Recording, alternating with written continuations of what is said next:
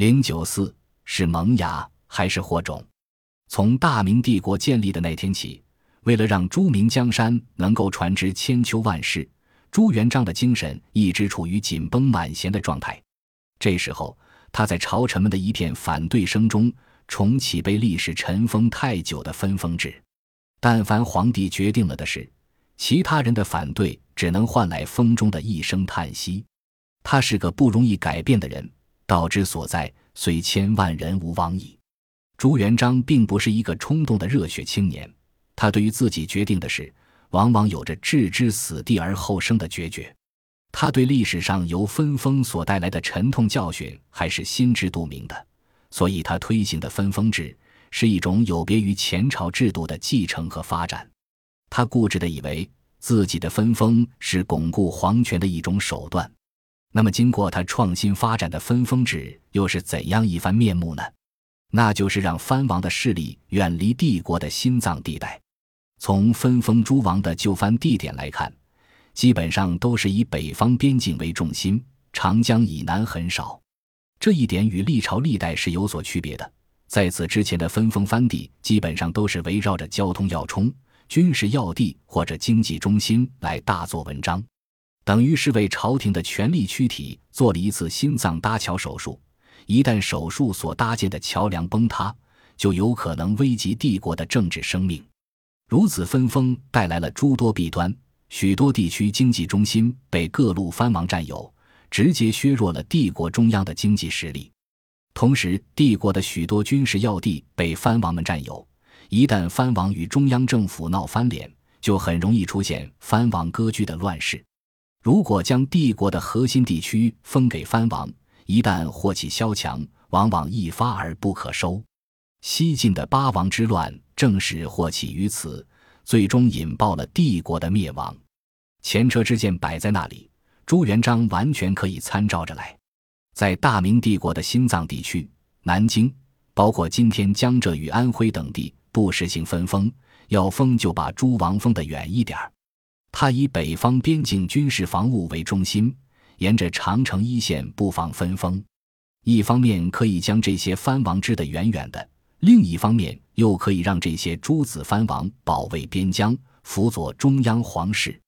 当时分封到长江以南地区的藩王很少，这也是分封制的创新所在。他的那些继任者们也是不折不扣的坚决贯彻。谁也不肯将帝国的心脏地带拿出一小部分来分封给诸子藩王。洪武三年，朱元璋第一次大封诸子藩王时，五皇子朱肃曾被封为吴王，但因为年纪尚小，并没有迅速就藩。洪武七年，有官员建议将他安置于杭州一带，他没有同意，理由很简单：钱塘财富地不可。从分封诸王的血缘关系来看。朱元璋分封的诸藩王爵大多数是自己的儿子，属于直系血亲，这和前朝的分封有所区别。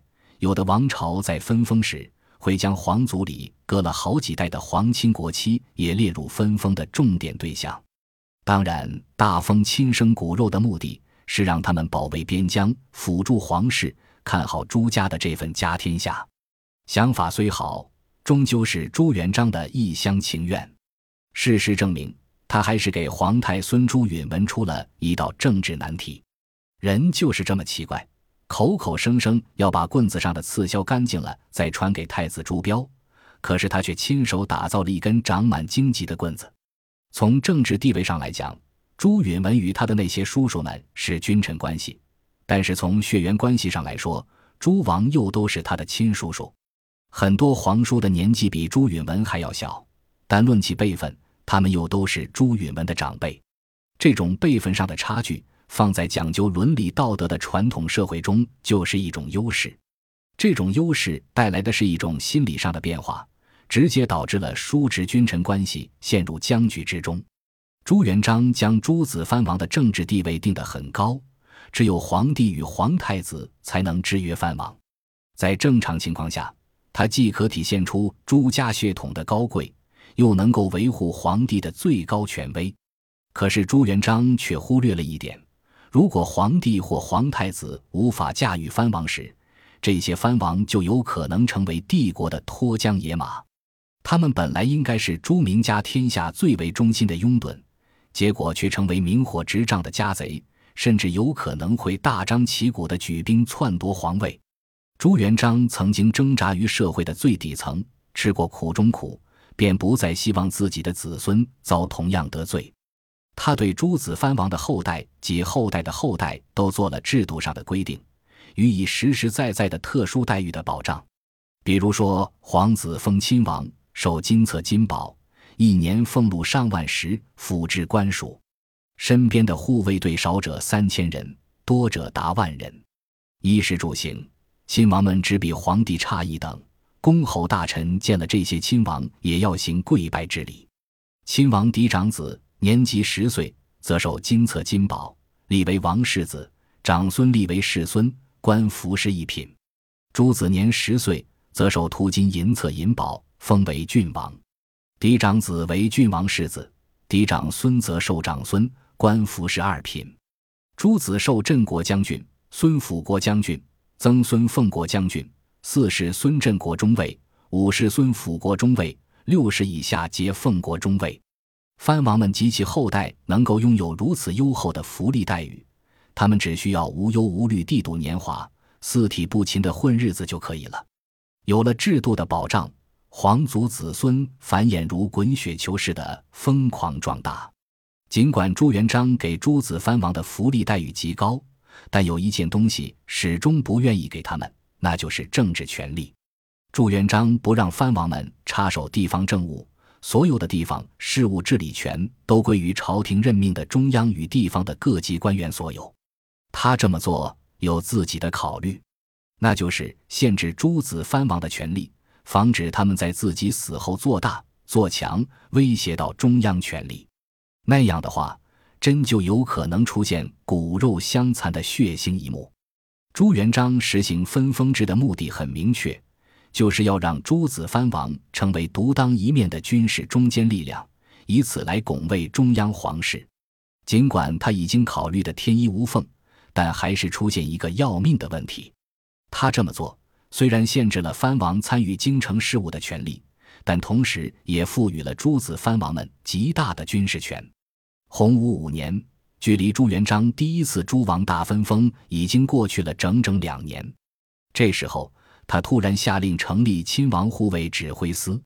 第二年，朱元璋又进一步扩大诸子藩王拥有的军事权利，规定诸子藩王拥有藩国内护卫军的军事权。在紧急情况下，可以调集藩国所在地的军队。这样一来，地方藩王的军事权力得到毫无限制的扩张。朱元璋刚刚登基的时候，东北、西北、云南、四川等地区还没有完全平定。徐达带着能征惯战的武将连年征战。等到朱明王朝的统一大业基本告一段落，曾经年幼的皇室诸王大部分都长大成人。到了洪武中期以后，每逢战事，有统兵大权的不再是那些异姓将领，而是诸王，将兵权交给朱家子弟。这也是朱元璋在诛杀蓝玉、傅有德等武将时，他们只能束手就擒的原因所在。手里无兵无卒，想要与皇帝对抗，简直是天方夜谭。朱元璋对这种分封安排还是非常满意的，认为内有朝廷，外有亲王。大明江山必能稳如磐石。虽然他认为这是自己执政路上的得意之笔，但也有人会泼冷水。洪武九年，朱元璋下诏广求直言，他的本意是要通过官员们直言进谏来限制中书省的权力，却没料到被平遥训导叶伯驹的一篇奏章搅得兴致全无。平遥是一个天高皇帝远的小县城。担任平遥训导的叶伯驹对朱元璋而言，更是一个不入流的芝麻官。芝麻官却向他这个皇帝上了一道大奏折。他说：“陛下，您对诸王的分封太过奢侈，秦、晋、燕等封国城郭公氏的规模不亚于南京城，他们手中又握有重兵，臣怕数代之后形成尾大不掉的局面，到时候再削的夺权，恐怕会酿成大祸。什么大祸？”叶伯驹的言下之意，无非是出现像西汉七国之乱、西晋八王之乱那样的局面。这种由此及彼的推断，让朱元璋大为震怒。一个狂妄之徒竟敢离间朱明皇族的骨肉之情。叶伯驹很快被抓到南京，没多久就死在狱中。让朱元璋万万没有想到的是，叶伯驹虽然死了，但他的话却像魔咒一般，在自己死后得到了应验。通过分封制，朱元璋将自己的亲生骨肉培养成为大明江山的拱卫者与中流砥柱，也同时完成了家国一体化。朱明王朝在他的精心布局之下，形成了打架亲兄弟、上阵父子兵的理想格局。朱元璋所希望的和谐画面。使朱家的子孙都能够拱卫大明皇室，看家护院，将自己的不朽功业传至千秋万代。但是计划总是赶不上变化。朱元璋所做的一切努力，对于即将接任大位的朱允炆来说是如此的尴尬并痛苦着。朱元璋用左手将江山交给了他，可又用右手将兵符交到了朱叔藩王的手中。虽然他的那些皇叔们的藩邸大多分布于远离帝国心脏地带的北方边境，但是这些人一旦有了非分的念头，整个帝国也就成了一座随时都可能会引爆的火药库。本集播放完毕，感谢您的收听，喜欢请订阅加关注，主页有更多精彩内容。